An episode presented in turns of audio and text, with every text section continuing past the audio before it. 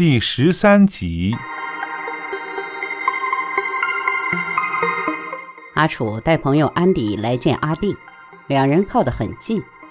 阿定安详的问：“我想知道关于某一个车牌。”安迪煞有介事的答：“我们运输署发牌照，有时有特别的车牌，便储存公开拍卖，市民出价竞投，价高者得。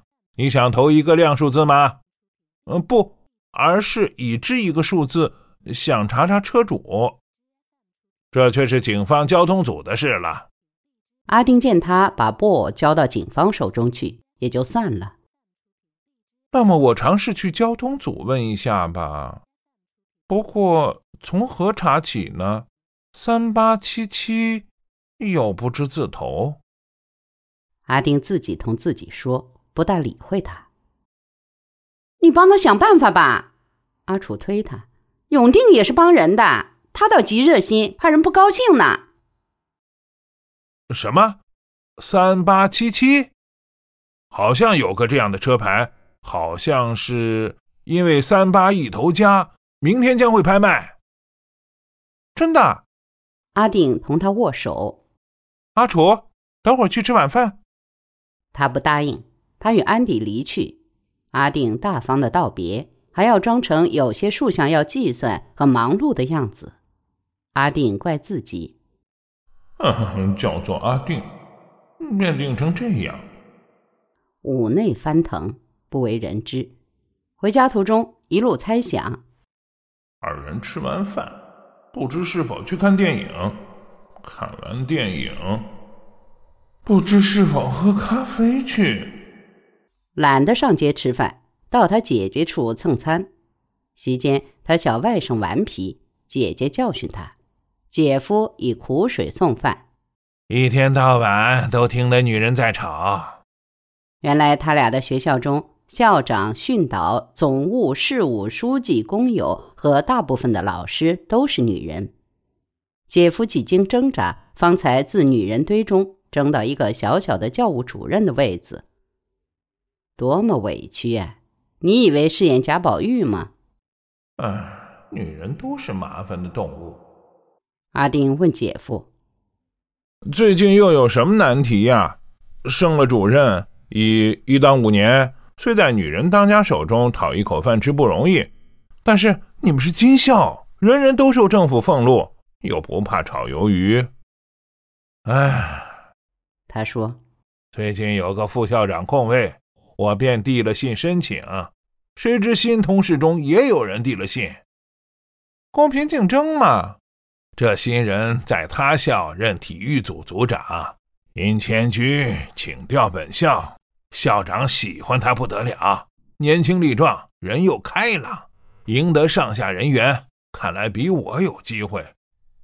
真不知要如何整治他一货才好。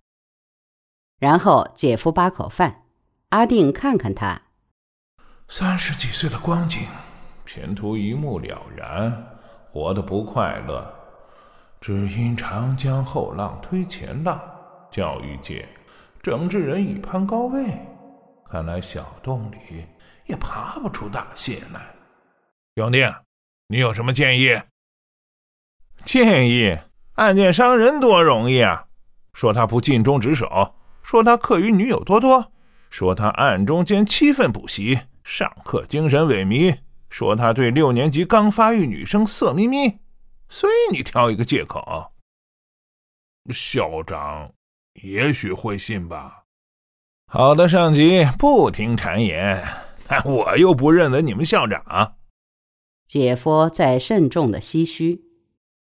嗯，这个世界真的要讲手法，不是手法，是手段。姐姐收拾碗筷，听到“末”两个字。永定，你教他什么手段？没有。如果够手段，我不会自身难保。阿定想，到我三十岁的时候，也没差多少年了。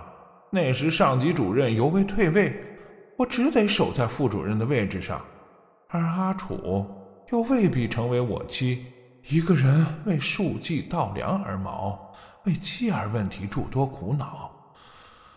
啊，真没意思。真的呀。阿定像在努力说服自己，是需要一些手段，否则茫茫人海怎会挑中了你？你又发什么牢骚？姐姐问。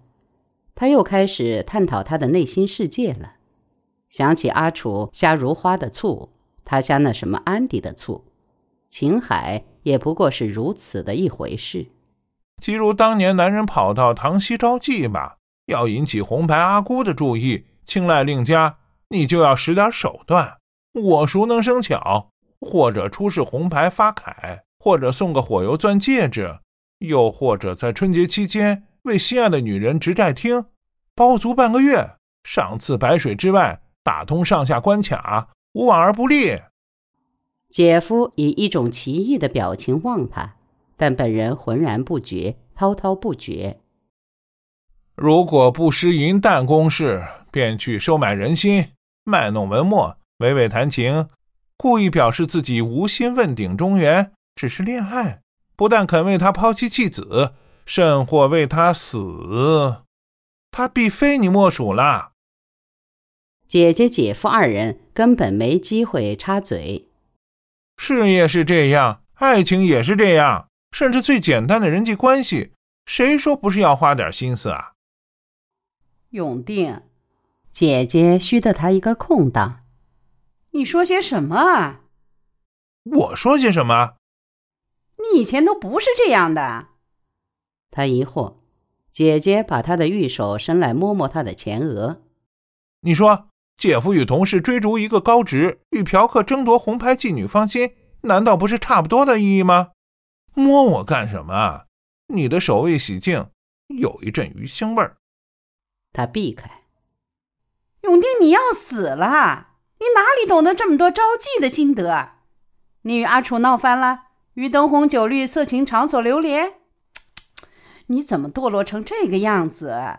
有疱疹的呀，医生都医不好的呀！你……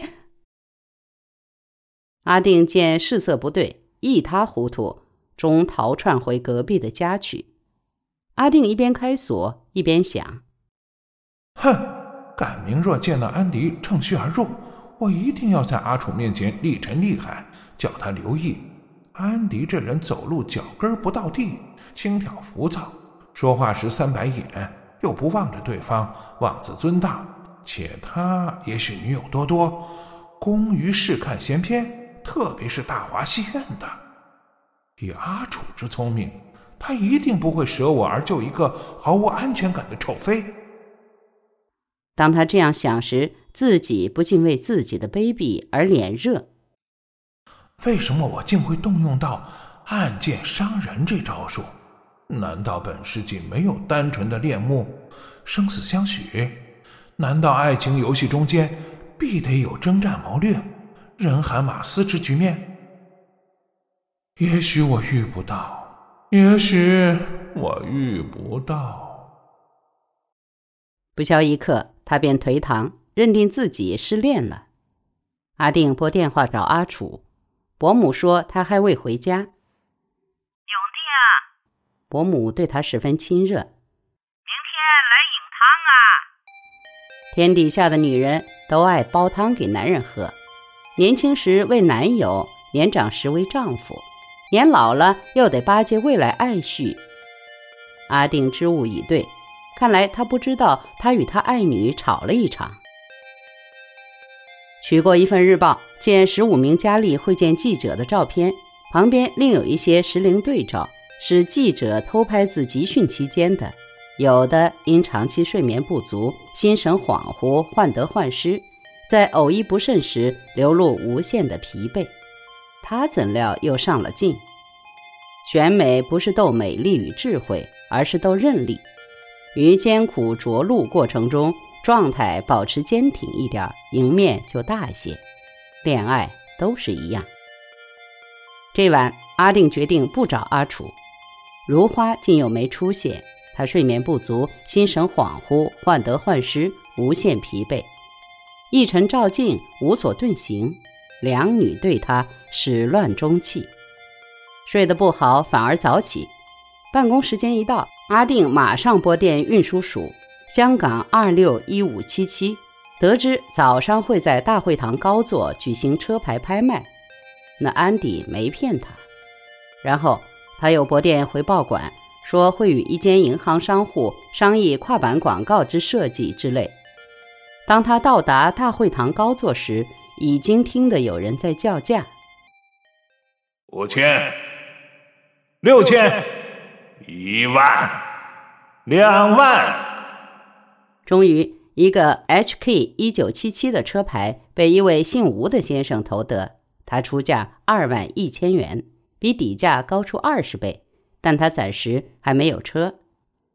忽见美光一闪，原来有外国人在拍照。他们一定很奇怪，这些香港人莫名其妙，只是几个数目字儿，便在那里各出高价来争夺。在他们眼中，不知是世纪末风情，亦或豪气，总之，任何地方都没有这习俗。吵！